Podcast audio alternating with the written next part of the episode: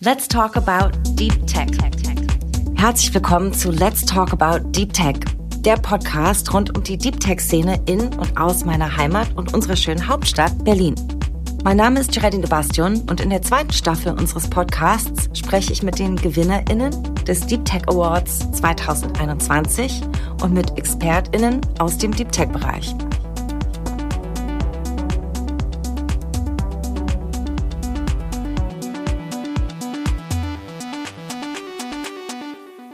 Heute haben wir in unserem Podcast zwei Gäste, die beiden Gründerinnen von Stacks, Alexandra und Philipp.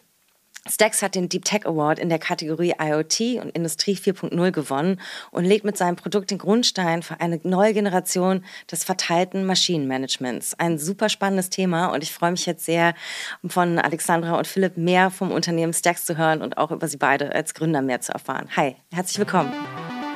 Hallo, Hi. danke sehr. Freut Hi. uns sehr. Wir fangen an mit ein paar Entweder-Oder-Fragen, damit ich euch gleich ein bisschen besser kennenlernen kann und würde sehr gerne von euch wissen. Was ist die bessere TV-Show? Wetten das oder TV Total? Oh mein Gott, ich habe keinen Fernseher. TV, auf jeden Fall TV Total. Danke. Bei far. Wirklich. Der bessere Sport, Yoga oder Jogging? Yoga. Jogging, aber Yoga ist auch super. Die bessere Dating-App, LinkedIn oder OkCupid? ich glaube, über LinkedIn, wir haben gerade noch über LinkedIn gesprochen, darüber zu daten ist ein bisschen kritisch. Ja, das, das ist ganz viel, ganz viel im Business-Kontext wird eingesetzt, oder? also dann eher, wie heißt nochmal OkCupid? Ich habe nur mal von gehört. Weder noch ist auch okay in dem Fall als Antwort. Was wird der bessere Ort sein zum Abhängen? Das Metaversum oder das Holodeck? Boah, jetzt bin ich überfragt. Oh, ich, was sind die Orte? okay, na gut, dann können wir später nochmal, darauf kommen wir später nochmal zurück. Die Deep Tech-Welt. Wen würdet ihr lieber fistbumpen, Elon Musk oder Barack Obama? Elon Musk. Barack Obama.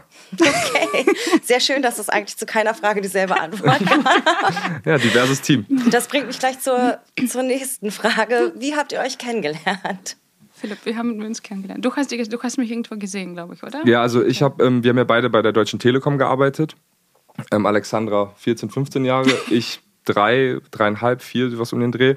Und ähm, genau, ich hatte ähm, damals ähm, im, im Team von Thomas Dannenfeld, dem CFO, gearbeitet und da so einen Management-Trainee ähm, gemacht. Und da habe ich mich umgeschaut in der Telekom, wo es denn so in Richtung Blockchain geht. Und die Alexandra hat damals die ähm, die Blockchain-Gruppe in der, in der RD-Abteilung der Deutschen Telekom geleitet.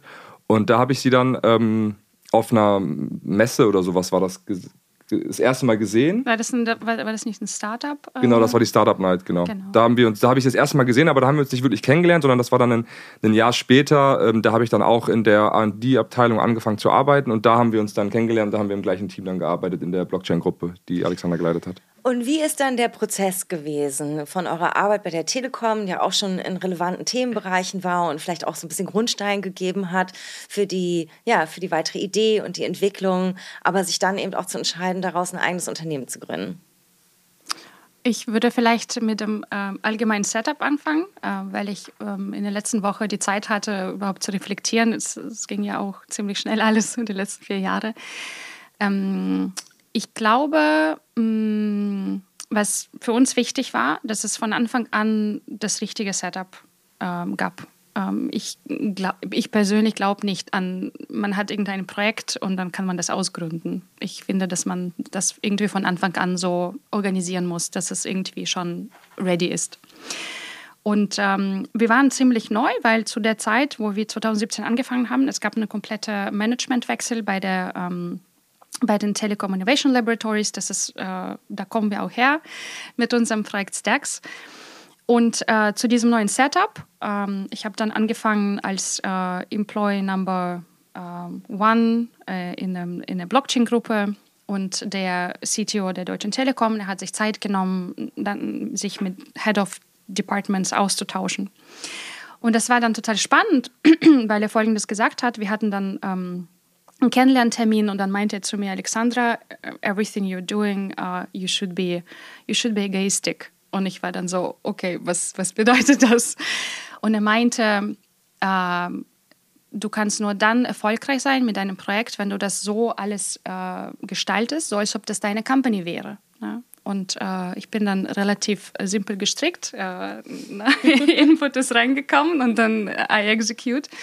Ähm, und so haben wir dann gestartet. Ähm, und zwar mit einem äh, Working Backwards Prozess, dass wir gesagt haben, na, wir, wir haben einen Kunden, ähm, wir haben einen Kunden gefunden, wir haben ein Problem und wir adressieren dieses Problem halt mit irgendwelchen technischen Means. Äh, aber es ging nicht jetzt um, um die Technik an sich, sondern wir hatten immer einen Kunden dahinter, ein Problem, was wir äh, entdeckt haben in der Industrie. Äh, hat natürlich Glück, weil wir halt eben mit den Kunden und Partnern der Deutschen Telekom ähm, coole Interviews führen konnten, waren quasi so on the edge, äh, auf, na, was, was halt damals und auch jetzt immer noch in der Industrie passiert. Äh, und so kam es zu dem Projekt. Was ist das Problem, was ihr identifiziert habt? Was ist das Problem, was wir identifiziert haben? Ähm, im Grunde genommen hatten wir ähm, beide, wir kommen beide ja so ein bisschen aus diesem Blockchain-Space und fanden, finden nicht nur ein bisschen, sondern ziemlich doll aus dem Blockchain-Space und ähm, fanden halt verteilte Systeme immer super spannend und haben aber auch beide gemerkt, dass es keine wirkliche Brücke zwischen dieser ganzen Blockchain-Welt, dieser Bubble und der Industrie gab und auch bis heute nicht wirklich existiert. Und ähm, das ist aber nicht erstmal das Problem, sondern das Problem ist, dass die ähm, Unternehmen, die heutzutage auf dem Markt sind, die die Industrie voranbringen wollen, äh, gerade in diesem ganzen IoT-Space, ähm, alle sehr zentral gesteuert sind und halt alle unterschiedliche IT-Systeme ähm, haben und Backend-Strukturen haben. Und äh, wir haben halt schon, oder Alexander, das war ja Alexanders Idee vor jetzt zwei, drei, vier Jahren, ähm, die Überlegung, wie kann man solche verteilten Systeme halt ähm, managen. Und die Blockchain oder halt die verteilten Systeme, die DLTs, sind halt genau dafür geschaffen, solche, ähm, solche IoT-Netzwerke zu orchestrieren. Aber wie gesagt, es gab halt keine wirkliche Brücke zwischen diesen beiden Welten. Und wir haben dann mit Stacks und versuchen, haben das versucht und tun es auch jetzt schon, ähm, diese, ähm, diese verteilten Systeme halt mit unserer Software ähm, zu managen, die zu verbinden, weil ja IoT im Endeffekt ja auch im Endeffekt äh, immer in irgendeiner Form mit anderen Unternehmen kooperiert, Daten austauscht. Und ähm, das ist genau das, was wir mit unserem System adressieren und was, weswegen wir auch sozusagen diese Brücke oder wir fühlen uns als das Startup, was halt die Brücke zwischen der Blockchain-Welt und der Industrie ähm, aufbaut. Ich frage aus einer nicht technischen Expertise heraus. Okay. Erklärt es noch oder übersetzt es mir doch nochmal. Ich habe ähm, so verstanden, dass vieles, was im Bereich IoT passiert, Blockchain E, so gebaut ist, dass es Schnittstellen gibt, dass es Interfaces geben muss und dass auch vieles eben ähm, gemeinsame Sprachenstandards, also auf Open Source basiert und deswegen ja, eben diese Systeme verbindbar, skalierbar sind. Also vielleicht nochmal aus der Perspektive herauskommt, wo ist diese Übersetzungsleistung oder diese Brückenleistung, die ihr, die ihr macht? Gerne. Ähm, wir hatten, also wir, wir, nehmen gerne dieses Beispiel mit äh, ein Tesla-Auto äh, bezahlt an der äh, Shell-Tank äh, Ladesäule sozusagen. Aber ich hatte noch besseres Beispiel in der Woche, weil äh, wir waren jetzt bei dem äh, Intel-Accelerator und eine, eine der Startups, die machen äh, Kameras, die tatsächlich ähm, eine, eine ähm, äh, wie heißt das, so Störungen im, im, im ähm, ähm, Herzfrequenz detektieren können, einfach mit der Kamera. So, ne? Mhm. Und dann ähm, hat jemand im, im, im, im, im Raum gesagt, aha, und die Kamera detektiert das und äh, äh, schickt sofort eine Message an ein autonomes Auto, dass das Auto direkt ins Krankenhaus fährt. So ein Zukunftsszenario. Und dann bin ich dann eingestiegen. Ich meinte, das ist nur möglich mit Stacks, weil im Grunde genommen, das ist genau das, was. Ähm, es wäre doch super, dass solche Use Cases überhaupt in der, in der Zukunft stattfinden. Ne? Und wir äh, nennen das sichere Machine-to-Machine-Economy. Ne? Dass halt eben diese Prozesse automatisch, ohne dass wir irgendwas da äh, ähm, äh, triggern müssen, einfach ablaufen. Allerdings, was äh, nicht so viele bedenken, die Maschinen, die sind ja nicht self-owned. Das heißt, ein Sensor kann einfach nicht an das Auto irgendwas schicken, weil die Maschinen, die gehören im Unternehmen. Das heißt, die logische Kette, die immer abläuft, äh, dieser Sensor, der schickt erstmal die Daten an eigenes Unternehmen. Dieses Unternehmen schickt dann die Daten an das äh, Unternehmen von einem äh, autonomen Auto. Und dann dieses Unternehmen kann das Auto instruieren, was das Auto eigentlich machen soll. Und diese komplexe Kette, die da abläuft, Ähm, na, wir, nennen, wir, wir, nennen das Problem quasi so Backend-Sharing. Es muss, müssen halt irgendwie die Daten laufen. Wir sagen na, Machine to Machine, aber eigentlich ist es Machine to Company to Company to Machine back. Ähm, das ist genau das Problem, was wir adressieren. Ne? Dieses, ähm, wie sprechen, wie bringen wir überhaupt zwei Unternehmen dazu, dass sie die Daten austauschen. Da gibt es halt ein Vertrauensproblem. Das ist, was man super mit Blockchain lösen kann, ne? dass wir halt eben äh, über die Blockchain diese Daten äh, abgleichen können und halt eben äh, beiden Unternehmen kom untereinander kommunizieren mhm. lassen können. Und vielleicht auch um das zu ergänzen, das, was halt wichtig ist, das geht natürlich heute schon. Also man, es gibt natürlich andere Systeme, die es ermöglichen, dass sich halt zwei Unternehmen auf einer Maschinenebene ähm, unterhalten oder Daten austauschen. Das Problem ist aber die Skalierung davon, ähm, weil so eine, wir haben beide in Projekten gearbeitet, wo halt zwei große Unternehmen genau sowas aufgebaut haben, wo sich die Maschinen autonom ausgetauscht haben. Und das hat ein, das dauert unglaublich viel Zeit, es kostet unglaublich viel Geld, verschlingt so viele Ressourcen. Und da haben wir halt einfach gesagt, wir haben ja jetzt hier mit den ganzen coolen DLTs und ähm, mit, der, mit der Technologie, die wir auch entwickelt haben, die Möglichkeit, das nur, nur diese bilaterale Verbindung unglaublich zu vereinfachen und kostengünstiger aufzuziehen. Und dann darüber hinaus, weil jetzt sprechen wir zum Beispiel von, ne, was Alexander gerade gesagt hat, ein Sensor, ähm, das, das, das zum Beispiel mit einem BMW-Fahrzeug irgendwie connected ist. Oder diese Person, die diesen Sensor in den Kameras hat, hat jetzt ein BMW-Fahrzeug. Aber was ist, wenn da jetzt ein Daimler-Fahrzeug steht? Oder was ist, wenn da jetzt von VW ein Fahrzeug steht? So, und dann wird es halt eben noch komplizierter, weil man dann halt immer sich gegenseitig die Unternehmen sozusagen gegeneinander integrieren muss. Und das ist das Problem. Ja, also es ist total einleuchtend. Ne? Und ich hatte zwar vorhin gesagt, okay, das ist irgendwie, man versteht das ein bisschen als Open Source Universum. Gleichzeitig stimmt aber natürlich auch, dass wir immer mehr proprietäre Systeme haben, die ja solche Login-Welten schaffen für sich. Mhm. Und einmal habt ihr den Automobilbereich angesprochen, aber kennt es natürlich auch aus dem Smart Home-Bereich. Seht ihr denn Stacks durch die Bandbreite anwendbar? Also jetzt habt ihr gerade eher sozusagen Infrastrukturbereiche angesprochen oder B2B-Bereiche, aber ist es auch was, was eben zum Beispiel zum Management meiner unterschiedlichsten Smart Home-Anwendungen und dass die besser miteinander kommunizieren denkbar ist? Ich glaube schon, auf jeden Fall. Das war genauso. Ähm, natürlich haben wir, wir adressieren einen bestimmten äh, Typ von, von Maschinen, zum Beispiel die müssen heutzutage Linux-basiert äh, sein. Ähm, und äh, das war genau die Idee, dass wir diese äh, Silos, ne, diese, diese äh, Säulen äh, überhaupt überbrücken können weil wir daran glauben, dass nur dann diese coolen Use Cases überhaupt zustande kommen. Genauso wie mit diesem Sensor, der dann irgendwie die Message an das Auto schickt. Das ist dann schon quasi so diese Überbrückung von irgendwie meinem Smart Home oder die Sachen, die jetzt mir gehören und irgendwie irgendwas tracken, na, was meine Gesundheit angeht, äh, zu dem äh, Auto, äh, welches dann mich dann ins Krankenhaus fahren kann. Und das ist genauso diese, diese Brücke, die wir dann ähm, tatsächlich mit Stacks enablen wollten. Ähm, und also ich meine, stell dir mal vor, du hast jetzt einen Kühlschrank von Samsung. So, und in der Zukunft werden die Kühlschränke halt tracken, was du noch im Kühlschrank hast. Die kennen deine Habits, die wissen, du trinkst halt Hafermilch und dies, da ist, die können tracken, wie viel Hafermilch noch in, in, in dem Gefäß drin ist oder was auch, und, immer. Philipp, Crypto traden. Es gibt ja diese Memes, wo der Kühlschrank. Genau, dein Kühlschrank kann auch für dich Crypto traden, das geht auch. Aber und, und dann ist es halt, dass, dass, dass sind wir genau an diesem Punkt. Ähm, das Samsung-Gerät äh, will jetzt zum Beispiel bei Rewe einkaufen oder will da halt irgendwie oder bei Gorillas oder wo auch immer.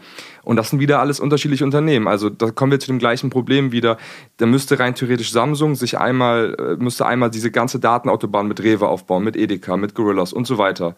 Und eigentlich sollte ja das, und das ist halt unglaublich kompliziert mhm. und unglaublich zeitfressend. Und deswegen gibt es halt uns, die genau diese Dateninfrastruktur halt eben bereitstellen. Ja, praktisch anbieteragnostisch sozusagen genau, sich dazwischen schalten. Genau. genau. Mhm. Und wir haben irgendwie äh, letztens gefunden, ich glaube 75 Prozent aller IoT-Projekte, Applikationen scheitern.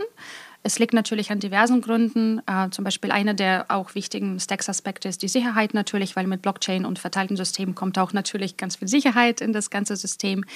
Ähm, aber alleine diese Zahl ist schon sehr, sehr äh, erschreckend. Äh, das kann man sich einfach denken, wie viele coole, coole IoT-Services eigentlich nie den Markt gesehen haben, gerade aufgrund von mhm. dieser Problematik, was, was wir beschreiben. Ja, und dann natürlich eben auch die, ähm, was passiert mit meinen Daten und an wen wird das vermittelt. Da hattet ihr auch schon angesprochen. Das finde ich auch immer wieder sehr schön. Glaube ich, das ist eine Gemeinsamkeit von vielen den Berliner Startups, die den Big Tech, Deep Tech Award gewinnen, dass ähm, dass es ein sehr hohes Bewusstsein eben für Privatheit, für Datenschutz gibt und wie man sich sozusagen verantwortungsbewusst mit seinen Lösungen darin bewegt, eher noch ja, im Interesse des Datenschutzes des Endkonsumenten oder des Kunden mhm. eben eine Innovation herbeizuführen. Auf jeden Fall. Das ist auch ein wichtiges Thema bei uns. Und ähm, äh, was, was wir auch schön finden, dass natürlich verteilte Systeme ähm, bei Design out of the box ganz viel reinbringen, was die zentralis äh, zentralen Systeme oder zentralisierte Systeme einfach nicht haben, weil die komplett, na, man spricht dabei über so ein Paradigm Shift, äh, die ganze Architektur ähm, komplett anders gestalten und es gibt jetzt nicht diese zentrale Entity, na, man nennt das Honeypot, äh, wo halt eben die Angreifer super incentiviert sind, um das alles anzugreifen. Ähm, und das wird eine große Rolle spielen, gerade bei solchen kritischen Szenarien, dass das Auto irgendwie eine Person ins Krankenhaus fahren kann. Und das, das, das wird sehr wichtig sein. Deswegen wir denken, das ist die einzige Lösung eigentlich für die Zukunft, dass wir das tatsächlich auf äh, Blockchains, DLTs und verteilten Systemen ähm, alles aufbauen können. Ähm, vor allen Dingen, weil es wird halt ähm, gerade in so IoT-Netzen sind ja immer sehr kleine Sensoren. Das heißt, der Schutz dieser kleinen Sensoren wird sehr schwierig sein.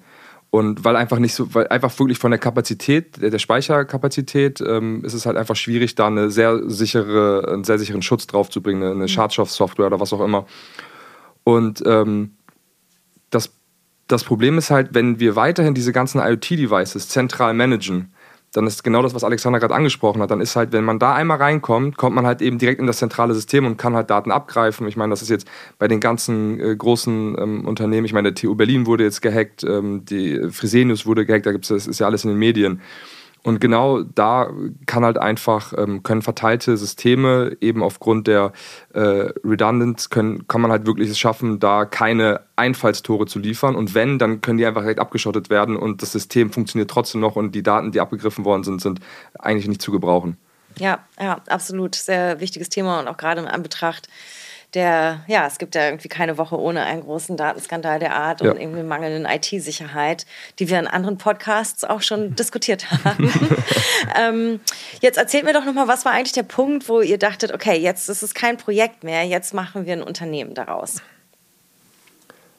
Ähm, das war, glaube ich, so eine der Entscheidungen ähm, oder strategische Entscheidungen, ähm, in, der, in der Telekom, ne? dass man gesagt hat, also wieder nochmal zu dem Thema egoistisch sein. Äh, und einfach, ähm, wo Philipp und ich uns zusammengesetzt haben und einfach gesagt haben, boah, das Ding wird leben, wenn das da draußen einfach super flexibel und schnell, weil der Markt ist schnell. Man sagt immer, na, Blockchain Month ist wie ein Jahr. Ähm, das entwickelt sich mega schnell alles. Es gibt unglaublich viele Protokolle da draußen. Und äh, das war dieser Moment, wo wir gesagt haben, okay, lass uns mal das so äh, äh, gestalten, zusammen mit, mit der Telekom, äh, dass wir das als äh, unabhängiges Unternehmen da draußen haben. Und wie war so dieser Prozess? Also wie ist es, sich aus so einem großen Unternehmen dann rauszugründen und ja, wie läuft sowas ab? Also äh, es ist natürlich sehr, sehr anstrengend. Ich meine, solche großen Unternehmen, das sind ja wirkliche Tanker, die bewegen sich sehr langsam, ist ja auch Natur der Sache irgendwie. Ähm, und ähm, gerade mit so einem, gerade mit so, wie Alexander gerade angesprochen hat, mit so Themen, die sehr dynamisch sind und die halt einfach unglaublich schnell auf den Markt reagieren müssen. Ähm, und auch wenn die wenn es nicht tun, dann dauert es einen Monat, dann ist, dann ist es überholt. Und äh, genau bei solchen Themen sind halt so große Unternehmen manchmal ein bisschen zu träge. Und ähm, natürlich hatten wir viele Gespräche mit der Telekom darüber, welche potenziellen Möglichkeiten haben wir, äh, das ganze Projekt in der Telekom zu lassen und es da ähm, da irgendwo zu integrieren. Aber da kam ja nochmal Corona, ne? Und das, es war ja alles so, das dann äh, Ende letzten Jahres und ähm, oder war Corona gerade wirklich total ähm, im Gang, obwohl noch nicht mal so krass, wie es jetzt gerade ist. Ja. Ähm, und äh, da waren halt einfach einige Entscheidungen, da gibt es ja viele verschiedene ähm, Stakeholder, die halt eben da ähm, auch mitreden. Und da gab einfach, war die Entscheidung klar, dass es wahrscheinlich nicht integriert werden kann momentan aufgrund der, der, der, der Lage, dass es halt auch einfach nicht wirklich Kerngeschäft der Deutschen Telekom ist, so, einen, äh, so eine Software anzubieten auf dem Markt. Und das war irgendwie keine Zeit, ne? Das war wirklich so äh, Primetime Corona, das war 2020. genau. Na, das, das, und wie gesagt haben irgendwie Blockchain und äh, na, und die waren dann auch irgendwie happy, dass wir gesagt haben, das ja. ist die Lösung, so machen wir das halt. Da denkt ja auch so keiner dann dran, ja, jetzt, jetzt investieren wir noch mal ein bisschen mehr Geld in mhm. ein Thema, was vielleicht uns erst in ein paar Jahren dann wirklich die, ein, die Revenues schafft, die wir brauchen. Ich meine, es ist nicht so, dass wir, ich meine, wir haben ja jetzt auch schon die ersten Umsätze gemacht, aber das sind halt Umsätze, die für, eine, für so einen riesigen DAX-Konzern irrelevant sind und worauf die dann auch nicht, sage ich mal, den Fokus legen. Und deswegen haben wir uns halt dann mit der Telekom zusammengesetzt und haben ähm, uns dann nach langen Verhandlungen ähm, haben wir einen sehr guten Deal für uns äh, raushandeln können. Wir haben das Unternehmen gegründet, wir haben jetzt die Patente und die Software und ähm, konnten dann wirklich Beginn des Jahres dann starten. Genau. Und na, ich meine, man muss auch, um transparent zu sein, wir haben mit dem Gedanken schon seit langer Zeit gespielt. Äh, Im Sinne von, wir sind beide ähm, auch vorher Entrepreneurs, ähm, auch der, der, also Erfahrungen, die, ersten Erfahrungen schon gesammelt, äh, wie man sowas überhaupt anstoßt und macht und äh, was bedeutet sowas. Na, was ist eine OG? ja. wie macht man sowas? Also man muss schon, man muss schon echt dahinterher sein. Also jetzt unabhängig davon, dass es ein schwerer Prozess war, ähm, man muss schon richtig, richtig Bock auf die Sache haben, weil gerade, also ich meine, es ist deutlich einfacher, ein Unternehmen jetzt hier from scratch zu gründen, als es aus einem DAX-Konzern auszugründen. Wir sind das erste Unternehmen, das erste Startup, was diese, in diesem Mechanismus aus der Telekom rausgegangen ist und es war wirklich, wirklich hart. Also es war kein einfacher Prozess. Spannend. Und ich meine, ihr habt super Grundvoraussetzungen eben die Idee, das Patent, jetzt auch eben, wie du gerade gesagt hast, schon Kunden, ja, Preis gewonnen. Und trotzdem ist es ja auch mit Risiko verbunden. Gab es da auch Momente, wo ich gedacht habe, so, hm, jetzt hat man die Sicherheit, in so großen Unternehmen zu arbeiten, will man das wirklich? Ich meine, du hast schon gerade gesagt, ihr hattet schon so Founder Blood, hattet schon erste Erfahrungen gemacht, aber ja, es ist trotzdem was, wo ihr drüber nachgedacht habt. Also eigentlich kei keine Sekunde. Ich, äh, ich weiß nicht. also Alexander hatte, glaube ich, auch eine etwas anderen Herangehensweise ähm, als ich, aber ähm, also ich bin, ich komme aus einer Unternehmerfamilie. Für mich war es immer klar, dass ich irgendwann selbstständig sein möchte. Ähm, ich habe auch schon die ersten Versuche zwar mit meinem Bruder gehabt und ähm, aber klar, man, man hat dann also so einen Telekom-Vertrag, der ist unbefristet. Das, davon, man kriegt ja nicht mehr weniger Gehalt. Mhm. Also außer man geht mit den Stunden runter, aber es wird ja eigentlich nur noch mehr und das das ganze Leben. Das ist eine der, so, einer der, der, der stärksten Unternehmen in Deutschland. Es wächst kontinuierlich. Ähm, wie gesagt, auch da muss man schon richtig Bock haben, dass man halt das Risiko. aber wir haben auch super Voraussetzungen. Wir finden immer überall einen Job. Also ich glaube, dass aber da haben wir auch an das Alte irgendwie gedacht, so, ne, successful entrepreneurs, äh, durchschnittlich so um die irgendwie ab 30 bis 40, also mhm. 33 irgendwie bis 35. Und ähm, ich glaube, das war auch für uns ein Thema, wenn, na, wenn nicht jetzt. So. Ja, und das war wirklich eine super Möglichkeit, ein super Thema. Und ich liebe Blockchain und ich glaube mega an die verteilten Systeme. Und ich, ich konnte sowieso nur das quasi machen. Und deswegen war das so klar. Ich hoffe, du verzeihst mir die nächste Frage, aber ist es manchmal für dich einsam in dieser Welt, in dieser Blockchain-IoT-Welt als, als Female Founderin, als Frau? Äh. Oder wird es besser? ähm, also ehrlich gesagt, gar nicht einsam. Unser Team besteht halt auch größtenteils aus Frauen. Aus. Liegt es auch daran, dass du eben auch ja, eine weibliche Unternehmensführerin bist? Oder hat sich das jetzt einfach verändert, dass es tatsächlich einfach immer mehr Frauen gibt, die Ingenieurinnen sind, die Coderinnen sind und die sich mit dieser Themenwelt beschäftigen wollen? Ähm, ich ich glaube, das ist auf jeden Fall, ähm, wenn man das mit einem großen Unternehmen vergleicht, dass die Erfahrung, die ich gemacht habe, in der Startup-Welt nochmal anders. Tatsächlich, da ist irgendwie, ähm, ich sage es im Prozentsatz ähm, auch ein bisschen anders und wir haben auch in unserem Unternehmen ganz viele Frauen. Liegt natürlich auch an mir und ähm, ich bin in dem Job schon seit 15 Jahren und natürlich hatte ich bestimmt irgendwie in den ersten Jahren mega Struggle. Äh, was viele beschreiben. Da habe ich irgendwie letztens reflektiert, dass ich das einfach vergessen habe, wie komplex das eigentlich war.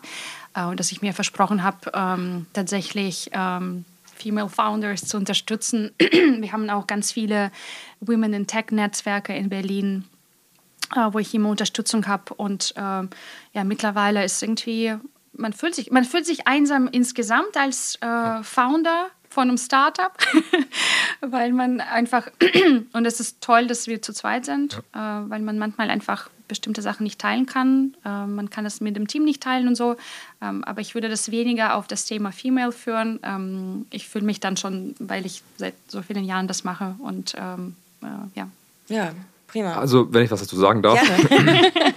ich muss schon sagen, dass ähm, ich glaube, es ist, ich habe auch ganz am Anfang zu Alexander gesagt, als wir uns, uns überlegt haben, das Unternehmen zu gründen und auch so ein bisschen die Werte abgesteckt haben, in welche Richtung wir gehen wollen.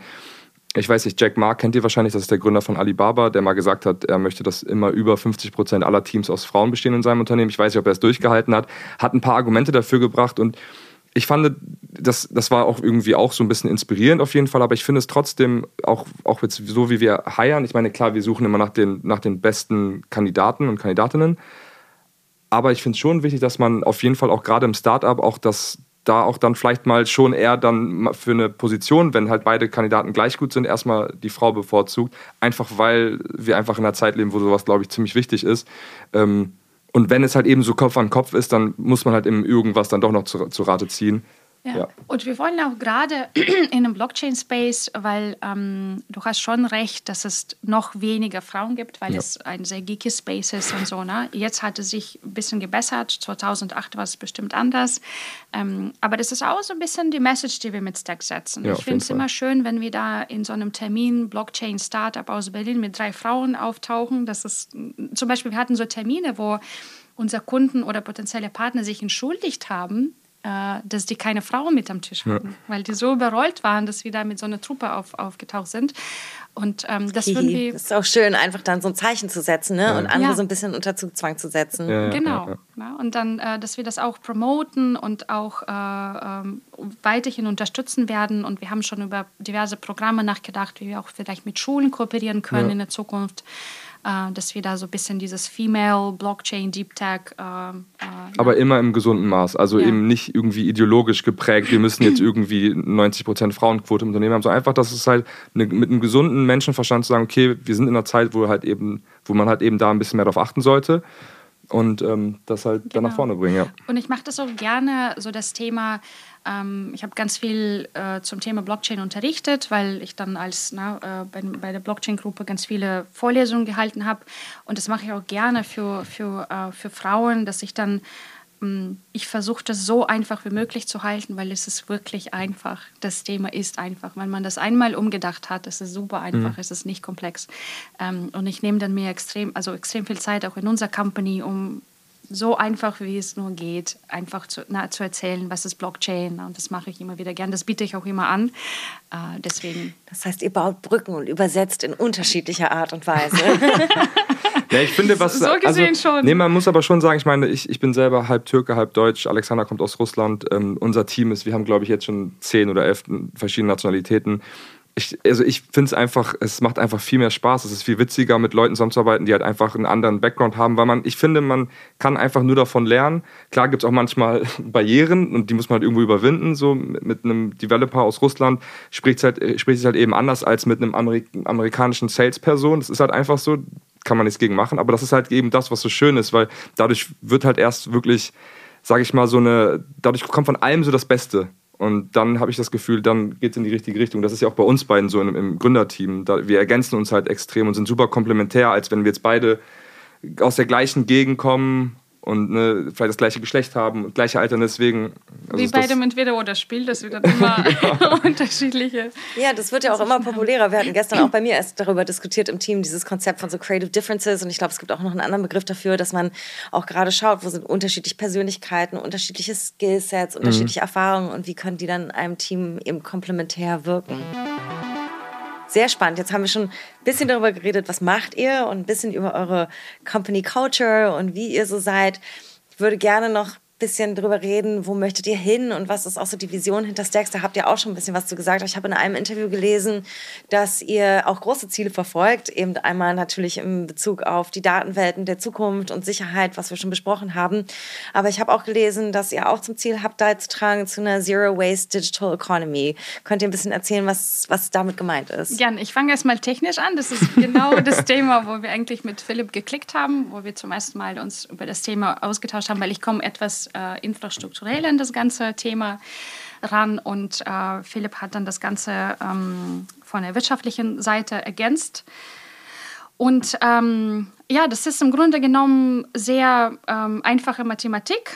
Ähm, wir wissen, dass es äh, zu dem Jahr 2030 äh, um die 125 Milliarden Geräte da draußen sein wird.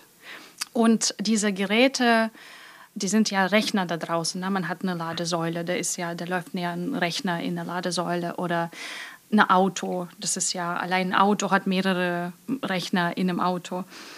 Mm, und was uns dabei sehr, ähm, ich sage jetzt mal, traurig macht, dass die gesamten äh, Rechenoperationen heutzutage immer noch in der Cloud passieren. Das heißt, egal was ich da für Apps baue, ich, egal wie viele Roboter ich habe, alles wird in die Cloud reingeschleust und äh, da passiert die ganze, äh, die ganzen Rechnungen passieren und äh, dass, dass die Maschine darf es dann ausführen.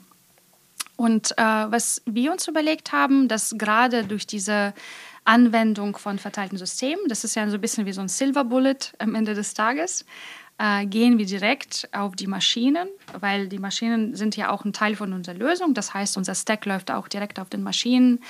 Ähm, diese Rechenleistung, die da gar nicht äh, zum Einsatz kommt heutzutage, die können wir tracken. Das heißt, wir können genau sagen, okay, da ist so viel äh, Speicher noch, steht noch zur Verfügung, da ist so viel ähm, äh, Processing Power, so viel äh, von diesen Ressourcen. Und ähm, das kann man dann alles poolen zu einem größeren Rechner oder zu einer größeren Plattform. Äh, und das ist die, genau die Vision, dass wir sagen, äh, die Maschinen werden zum Teil unserer Infrastruktur. Äh, das ist dann na, die nächste Entwicklung vom Internet. Und äh, die müssen wir ausnutzen und wir haben genau mit den verteilten Systemen die Möglichkeit, das zu machen. Und das ist quasi, was unsere Vision ist. Okay, cool. Ich übersetze noch mal kurz. Ja, ich kenne das nur Sonst helfe ich gleich nochmal. Ja, danke.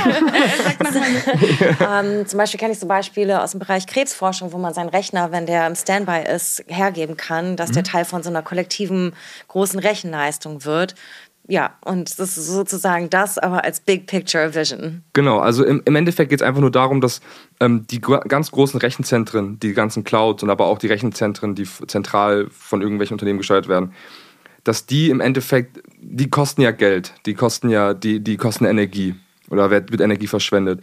Und eigentlich sind die ganzen Devices, die äh, Rechner, die Handys, die Ladesäulen etc., die sind eigentlich alle stark genug, um den Großteil äh, der, der, äh, der Berechnungen selber durchzuführen. Das nennt sich ja. Edge Computing. Das mhm. ist ja dieses, das ist ja auch eigentlich auch ziemlich stark in den Medien vertreten, dieser Begriff. Und dadurch entsteht halt eben eine hundertprozentige Auslastung als allererstes Mal der Devices. Und wir sind davon fest überzeugt, ähm, dass äh, man mit dieser hundertprozentigen Auslastung diese ganzen großen zentralen Einheiten verkleinern kann, sodass die dann auch, weil da gibt es ja auch unglaublich viel äh, leerlaufende Hardware, ne? und dass man halt eben da dann eben dieses Zero Waste bedeutet dann halt eben, alle Hardware so gut wie möglich, die gesamte Hardware, die auf dem Planeten ist, so gut wie möglich ausnutzen oder so, so, genau. ja, so, so, stark wie möglich ähm, auslasten, sodass man halt eben nicht irgendwelche leerlaufenden Kapazitäten hat, die irgendwie einfach nur im Hintergrund Energie verschwenden. Und das ist halt auch eine der nachhaltige Ansatz, den wir halt eben mit unserer, mit unserem Soft, mit unserer Software ähm, ähm, ja, erzielen können. Und wir sprechen dabei natürlich nicht darüber, dass man die Clouds irgendwie abschalten muss. Das ja. ist natürlich ein integraler Teil von der Infrastruktur und das wird Fall. auch so bleiben. Nichts äh, gegen Clouds. wir sprechen eher darüber, dass man das tatsächlich, wie Philipp gesagt hat, dass man das besser verteilt und ja. einfach jetzt schon sich darauf vorbereitet, dass da so viel Power da draußen ist und nochmal kommen wird, ähm, was wir auch einsetzen können und nutzen können. Ich mag immer dieses Beispiel. Ich bin nicht, das ist nicht ganz akkurat, aber wenn ich mich richtig erinnere, ist die irgendwie die, eine der ersten Raketen, die zum Mond geflogen ist, hatte irgendwie die Rechenleistung von einem normalen Taschenrechner und das Handy, also ein iPhone, ist es halt das Millionenfache davon, ähm, was es jetzt an, an, dieser Rechenleistung. Also man kann sich überlegen, das ist, wächst ja so schnell und es, ich meine, es geht jedes Jahr, verdoppelt sich ja nachdem, ich glaube, das ist Moore's Law. Ja. Und ähm, deswegen, das, man braucht eigentlich, also man kann die, man kann die Devices einfach noch viel, viel effizienter ausnutzen. Nur dafür braucht man halt eben diese Systeme, die halt eben diese verteilten, ähm, diese, dieses, diese verteilte Welt halt managen. Mhm. Zum Beispiel Stacks. Das ist ein super spannendes Thema und ich würde da viel länger noch gerne mit euch drüber reden. Vielleicht nur jetzt für die Zeit, die wir im Rahmen des Podcasts haben, nochmal so eine Einschätzung. Ähm, seht ihr, also jetzt auch mit Blick auf irgendwie die größeren Infrastrukturprojekte in Europa, ähm, und was, was so in Planung ist, dass sich der Weg dafür öffnet. Weil im Moment, wenn man sich so unsere digitalen Landschaften und Infrastruktur anguckt, hat man ja eher das Gefühl, dass sie von einer anderen Logik geprägt sind. Und diesen Mindset, den ihr mitbringt, aber auch diese Vision, die ihr mitbringt, die ja hingeht. Ich erlebe im Moment eine verdichtete Konversation dazu. Wieder hin zu einem offeneren Internet, zu einem äh, Infrastrukturen, die gemeinwohlorientiert sind, zu Datenräumen, die anders genutzt werden können. Und das dass da auch so ein Bewusstsein wächst über, sage ich mal, diese sehr innovative Gründerlandschaft hinaus. Ähm, denkt ihr, ja, wie, wie stellt ihr euch den Weg dahin vor und wer sind da vielleicht schon Menschen oder Organisationen, die daran mitarbeiten und was sind vielleicht eher die blockierenden Kräfte? Ähm, also ich meine, es gibt, ich weiß nicht, ihr kennt bestimmt Horizon 2020. Ich weiß nicht, ob ja. auch der Deep Tech davon in irgendeiner Form profitiert hat, aber das ist ja ein, ein riesiges, äh, ein riesiges Funding-Vehicle für innovative Themen in Europa, ähm, wo ja auch Blockchain unter anderem äh, groß vertreten wird und definitiv sind da, gerade auch in Europa, wird da eine ganze Menge ähm, gemacht. Das Problem ist halt, und das, das Problem, was wir halt in Europa haben, ist, dass wir halt eben aus einer Zeit kommen, die, oder wie du gerade gesagt hast, wir sind halt, das ist halt alles hier sehr organisch gewachsen und wir sind halt einfach in einer, in einer Leben, in einer Gesellschaft, die halt einfach nicht so digital aufgestellt ist, weil es einfach, weil einfach viel mechanisch funktioniert hat. Ganz im Gegensatz zum, zu den Städten und auch zu den Ländern, wir waren jetzt gerade in Dubai oder auch zum Beispiel in Singapur oder auch Shanghai, die ja sozusagen später aufgesprungen sind und sozusagen schon viel von den, von der, von den neuen Sachen nutzen konnten. Und da ist natürlich die, die Basis ähm, einfach eine andere und da kann man viel einfacher digitale Prozesse drauf aufbauen. Aber das ist, also das ist auf jeden Fall eine der großen Hürden, die wir jetzt gerade auf jeden Fall in Deutschland haben. Aber ich glaube jetzt auch ähm, mit zum Beispiel mit der Gematik, die jetzt äh, die, das gesamte, die gesamte Dateninfrastruktur für die, äh, für, für die Krankenkassen und Ärzte und, pra und Praxen ähm, neu aufsetzen. Es sind schon viele Projekte, die jetzt auch von der Bundesregierung ähm, ins Leben gerufen worden sind, die halt einfach die Digitalisierung vorantreiben und auch jetzt hoffen, vielleicht mit der, mit der neuen ähm, Koalition vielleicht auch noch mehr in Startups und in Unternehmen wie, wie unseres halt investiert wird, damit halt da auch von der von, der, von, der Seiten, von den Seiten der Länder und von der Regierung halt einfach wirklich viel, viel mehr ähm, Fokus drauf gelegt wird. Mhm, danke. Genau. Und aus technischer Perspektive? Es gibt ja auch äh, zum Beispiel eine der Projekte, die wir ganz spannend finden, Gaia X. Das ist auch so eine Initiative von ganz vielen Industrieplayern, ähm, so eine verteilte europäische Cloud aufzubauen. Ähm, und da äh, wird auch ganz viel mit Blockchains gesprochen. Es gibt auch ähm, Bundesblock-Initiative, wo ähm, ganz viele, ich sag jetzt mal, äh, Blockchain-Startups äh, in ganz vielen Arbeitsgruppen bestimmte Sachen dann durchgepusht haben in den letzten Jahren. Ähm, ich glaube, das Awareness ist da und vor allem kommt es auch durch diese riesen, äh, durch diese ähm, Kryptowelle, äh, die natürlich an keinem vorbeigegangen ist und jetzt mit NFTs und das wird immer wieder sich entwickeln. Ähm, und das freut uns sehr. Wir waren jetzt zum Beispiel in äh, Lissabon und äh, bei einem Web Summit und äh, die hatten da zum Beispiel ein NIR-Protokoll. Es gibt so ein Blockchain NIR äh, und die hatten da tatsächlich Werbung einfach in der Stadt. Ähm, na, und das war schon einer der krassen Durchbrüche, dass man einfach na, in der Stadt so eine Werbung hat von, von einem Blockchain-Protokoll. Ähm, Nichtsdestotrotz, es ist ein schwieriger Markt, genau was Philipp gesagt hat. Und äh, deswegen haben wir das aber auch für uns als Challenge genommen, das zu lösen. Und ich glaube, das liegt an uns, an ganz, an ganz vielen Startups, äh, das äh, tatsächlich durchzuboxen, dass wir diese offene, zum Beispiel was wir machen, Maschinen-to-Maschinen-Wirtschaft tatsächlich enablen können. Ja. Ich äh, finde das toll, was ihr vorhabt und hoffe, dass es sehr, sehr, sehr viel Erfolg haben wird. Dankeschön. Danke. Jetzt wollen wir natürlich auch noch mal über den Deep Tech Award sprechen und ich fand es super schön, als ich auf eure Webseite gegangen bin, dann ploppt gleich ein Fenster auf, wo ihr euch freut, dass ihr die Gewinnenden dieses Jahres seid. Ja. Erzählt doch noch mal, was war das so für eine Erfahrung für euch? Ihr seid ja eben noch nicht so lange als Unternehmen mhm. ähm, äh, ja, etabliert und jetzt so nach kurzer Zeit schon so einen Award zu gewinnen. Was, was war das für eine Erfahrung? Erfahrung. Das war natürlich Wahnsinn. Ja, auf jeden Fall. Sofort bei dem Deep Tech Award, äh, ja. sofort anerkannt. Das war mega cool. Ja. Und vor allem, ähm, das hat uns mega ähm, geholfen, oder das hat uns geholfen, weil wir ähm, immer mit unseren Kunden, Partnern ähm, in die Schwierigkeiten gekommen sind, dass wir dann immer erklärt haben, was wir da als Stack mitbringen. Das ist ja Deep Tech und das, können, das kannst du dir vorstellen, einfach sehr lange Gespräche.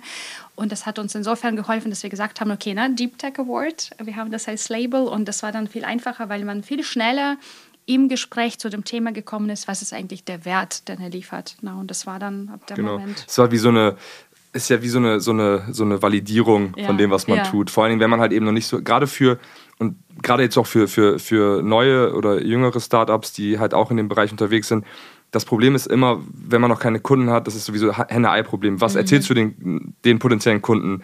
Wie validierst du das, was, wie kannst du ihm wirklich zeigen, dass das, was du tust, valide ist? Und mit dem Deep Tech Award war es halt wirklich so, ab dem Zeitpunkt, wo wir das auch publiziert haben und veröffentlicht haben, dann hatten wir halt ein ganz anderes Standing. Und ähm, ich meine, für uns war es ja auch klar, als wir, äh, ich meine, wir sind, äh, sind beide schon länger in Berlin und wir kannten den Deep Tech Award auch schon, oder beziehungsweise wir wussten, dass da eine ganze Menge von der, vom Berliner Senat dafür getan wird, dass halt eben auch so Tech-Themen halt gepusht werden. Und äh, es war relativ äh, klar, dass wir uns auf jeden Fall auch dann da bewerben werden. Und äh, für uns äh, war das irgendwie so eine logische logisch, logischer nächster Schritt, da mitzumachen. Und ja, die gesamte Erfahrung war, war, war mega cool. Ähm, man muss schon sagen, dass der Deep Tech Award, das ist jetzt kein, äh, das ist jetzt wirklich nicht irgendwie da einfach so hergesagt. Das ist wirklich so, dass wir, dass es schon ein initialer Punkt war, auch für uns, äh, halt noch weitere Schritte zu mhm. gehen, weitere Leute kennenzulernen. Ich meine, wir haben auch ganz viele andere Sachen parallel gemacht, aber jetzt so viel für das Berliner Netzwerk war ja, das schon. ist wirklich super. Und das ja. war ein richtiger Aufstieg, muss man schon sagen, auf dieser Messe. Ne? Bei dem ersten ja. Tag hatten wir viel weniger äh, Schlange, ne? Und die wissen wollte. Direkt. Und der zweite, dritte Tag, wir haben das gerade so geschafft. Wir waren fünf Leute, glaube ich, von einem Team ähm, in Lissabon, ne? das alles abzuarbeiten, weil halt immer ständig Leute da waren. Und das, das war schon toll. Ach, das ist richtig schön zu hören. Und gibt es dann noch andere so Tipps oder Empfehlungen für den Award oder für zukünftige auch Bewerber vor allem, Bewerberinnen, die da mitmachen wollen, so aus eurer Erfahrung heraus? Ja, ich würde sagen, ähm, große Vision. Äh, na, und auch nochmal, ähm, das, das hilft, glaube ich, immer. Man sagt immer, na, die, die meisten Startups äh, fehlen, wenn die Vision nicht groß genug ist. Ähm, ich glaube, das war auch einer der Themen mit unseren Judges, ne, die mhm. gesagt haben, mhm. das ist die Welt, an die wir glauben und, äh, und tatsächlich auch harte Arbeit. Wir ja. haben auch tatsächlich das alles auch nochmal gebaut, ja. äh, was auch sehr lange gedauert hat. Ja, ich glaube auch, dass, ähm, also grundsätzlich, man wie, wie, ich eben schon gesagt habe, ich kann es nur empfehlen, halt, wenn man hier in Berlin ist und auch wenn man nicht in Berlin ist und man halt eben ein Tech-Startup gegründet hat, dass man sich auf jeden Fall äh, die verschiedenen Kategorien vom Deep Tech Award anschaut. Es gibt ja nicht nur die IoT-Kategorie und das auf jeden Fall äh, mitmacht. Und wie Alexander auch richtig sagt, ich glaube, es ist immer wichtig, eine sehr, sehr große Vision zu haben. Ich hatte dir, glaube ich, letztens noch so einen Spruch geschickt von wegen, ne, hast du mir, du hast mir den geschickt. Ja, ja, ja. Äh, wenn, man, wenn man richtig, richtig hoch ähm, aimt, dann kann man eigentlich nicht komplett failen. Genau, ist also von, von Larry Page, genau. irgendwo landet man dann doch, irgendwo, aber nicht also ganz schaffen man Genau, genau. Und deswegen, ich glaube, das ist so, äh, ja, ich glaube, das ist schon die richtige Herangehensweise, zumindest ein Startup zu gründen oder überhaupt eigentlich alles anzugehen im Leben, finde ich. Ähm, Total. ja. Auf jeden Fall kann man nur empfehlen, sich zumindest zu bewerben beim Deep Tech Award. Ob man dann genommen wird, ist eine andere Frage. Oder Genau, und vielleicht nochmal die, die Tricks. Ähm, wir waren wirklich sehr happy, weil ähm, andere Awards haben wir nicht bekommen, ähm, weil genau, uns immer gesagt worden ist, äh, macht irgendwas, ist so komplex, wir verstehen das nicht. Äh, und dann nochmal Tipps und Tricks. Wir waren richtig full in, das heißt, wir haben genauso alles beschrieben, was wir tun. Und die Judges, die waren alle super ausgewählt, genau in dem Thema. Die hatten mega viel Expertise, die haben genau verstanden, was wir tun. Und wir haben auch zum ersten Mal irgendwie Leute gefunden, die überhaupt verstehen, was wir tun.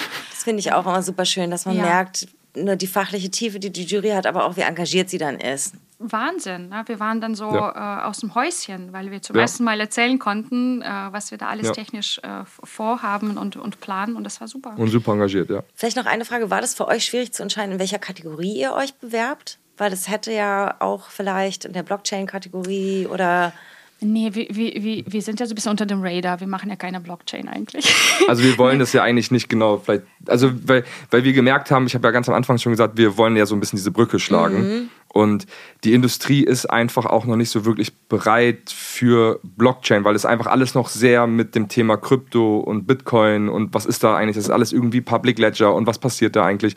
Und deswegen, wir nutzen ja bestimmte Konzepte von einer Blockchain, aber wir sind ja per se keine Blockchain in dem Sinne. Und deswegen war es für uns auch klar, also IoT ist das, was wir, wo, wo wir jetzt starten und wo in welche Richtung wir jetzt auch gehen wollen. Und ähm, die Blockchain enabled das am Ende des Tages. Aber deswegen war für uns klar, IoT-Kategorie ja, das war die richtige Entscheidung, weil zum Beispiel ja. in dem Blockchain-Bucket äh, waren auch viel bessere Startups unterwegs. Und, äh Glück gehabt, dass da nee, ich meine, bei manchen ist es tatsächlich für Unternehmen gar nicht so einfach zu sagen, in welche dieser Deep Tech-Kategorien sie am besten reinfassen. Aber es ist natürlich super, dass es für euch auch so klar war und so gut funktioniert hat. Das, war, das ist auch vielleicht nochmal zu dem Tipp, dass man tatsächlich sich da Gedanken macht, wo ja. man punkten kann. Ne? Dass man sagt, wo liegt unsere Expertise, wo ist dann unsere Vision groß, ähm, na? dass man genau. sich da auch richtig entscheidet. Das mhm. war einer der Success-Faktoren, glaube ich. Ach schön, ach Mensch, jetzt war es so spannend mit euch zu sprechen und ich glaube, wir hätten auch noch so viele andere Themen gehabt. Jetzt habe ich leider nur noch ganz wenig Zeit übrig, euch zu erklären, wo der Unterschied zwischen dem Metaversum und dem Holodeck ist. ja, erzähl mal.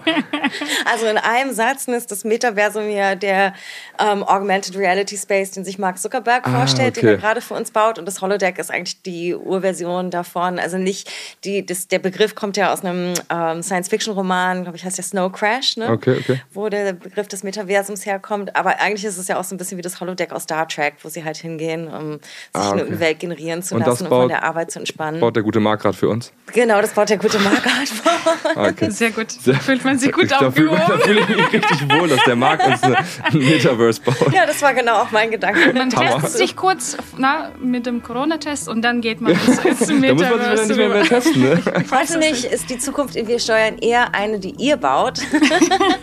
genau, auf die würde ich mich auf jeden Fall mehr freuen. Ja, also nochmal ganz, ganz herzlich herzlichen Dank für dieses super schöne Gespräch und dass ihr hier bei unserem Deep Tech Berlin Podcast dabei wart.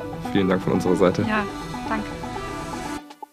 Dieser Podcast ist Teil der Deep Tech Berlin Kampagne der Senatsverwaltung für Wirtschaft, Energie und Betriebe, die die Felder Blockchain, IoT und Industrie 4.0, IT Security, künstliche Intelligenz und Social and Sustainable Tech der Hauptstadt stärkt.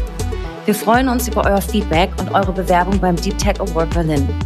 Weitere Infos findet ihr unter berlin.de slash deeptech und alle Links sowie weitere Infos zu den jeweiligen Folgen auch in unseren Show Notes. Let's Talk About Deep Tech ist eine Produktion der Senatsverwaltung für Wirtschaft, Energie und Betriebe. Host Geraldine de Bastion, Redaktion Alice Bucher für Uhura Digital, Ton und Schnitt Florian Kasten für Schönlein Media.